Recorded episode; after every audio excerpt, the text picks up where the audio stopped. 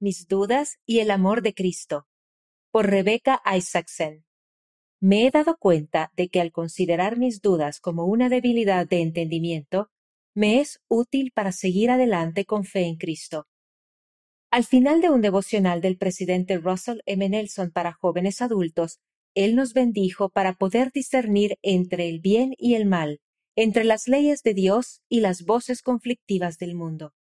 Nos bendijo con poder para detectar los engaños del adversario y con mayor capacidad para recibir revelación. Qué grandiosa bendición para nosotros como jóvenes adultos.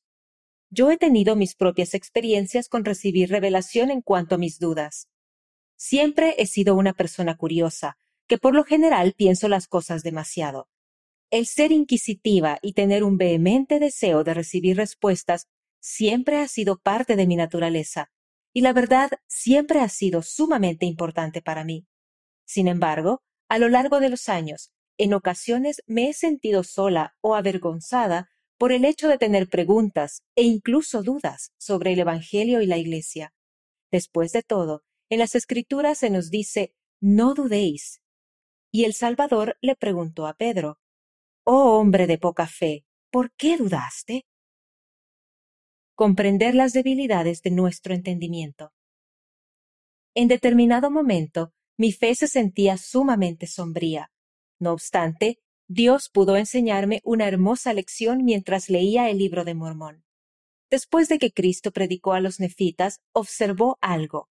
Él dijo, Veo que sois débiles, que no podéis comprender todas mis palabras que el Padre me ha mandado que os hable en esta ocasión.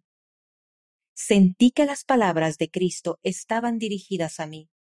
Yo también me sentía débil y no comprendía todo lo que Él deseaba que yo supiera. La reacción que Cristo tuvo ante esa debilidad me conmovió.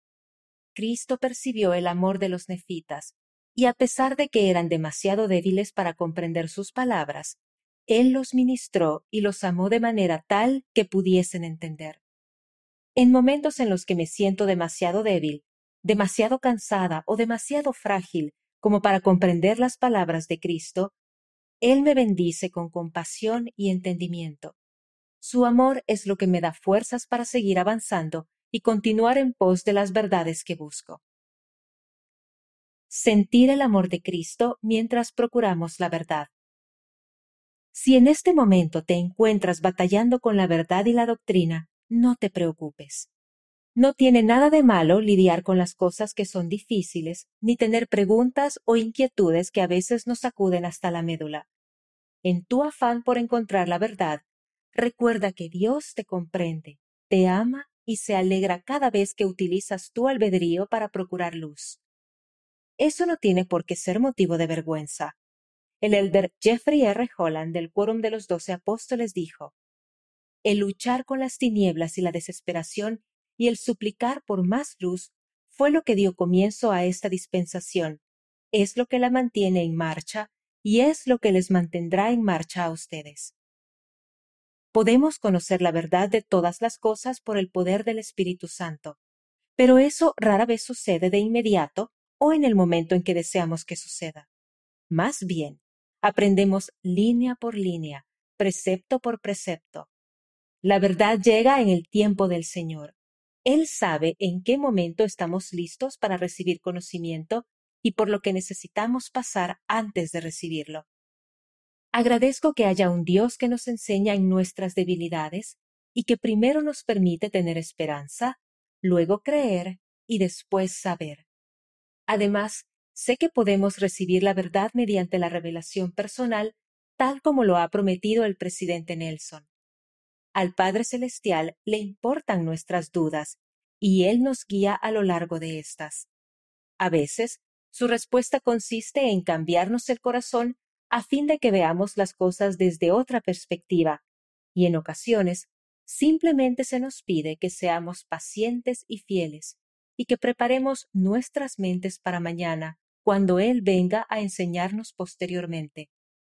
Sé que sea cual sea el entendimiento del cual carezcamos, podemos seguir adelante con esperanza y fe en que todo será revelado algún día.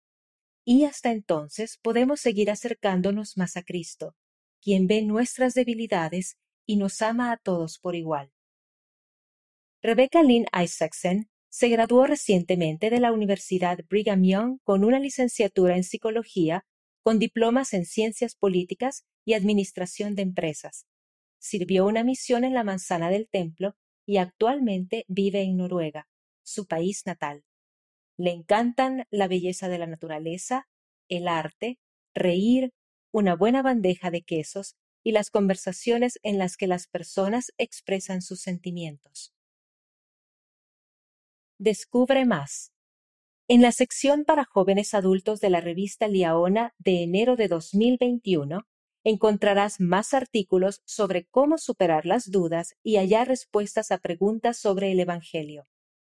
Consulta la publicación semanal para jóvenes adultos en la sección Jóvenes Adultos, bajo Audiencias en la Biblioteca del Evangelio, a fin de encontrar contenido nuevo e inspirador para los jóvenes adultos cada semana. Ayudar nuestra incredulidad. A veces, muchos de nosotros somos como el padre que le pidió al Salvador que sanara a su hijo. El padre del muchacho exclamó, Señor, creo, ayuda a mi incredulidad.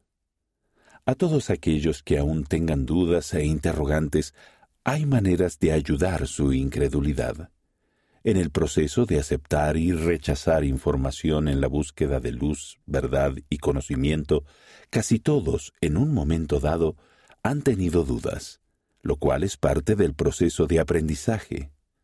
A aquellos que creen, pero que desean que su creencia sea fortalecida, les exhorto a andar con fe y confianza en Dios. El conocimiento espiritual siempre requiere el ejercicio de la fe. Para adquirir un testimonio de los principios del Evangelio, debemos ser obedientes en vivirlos.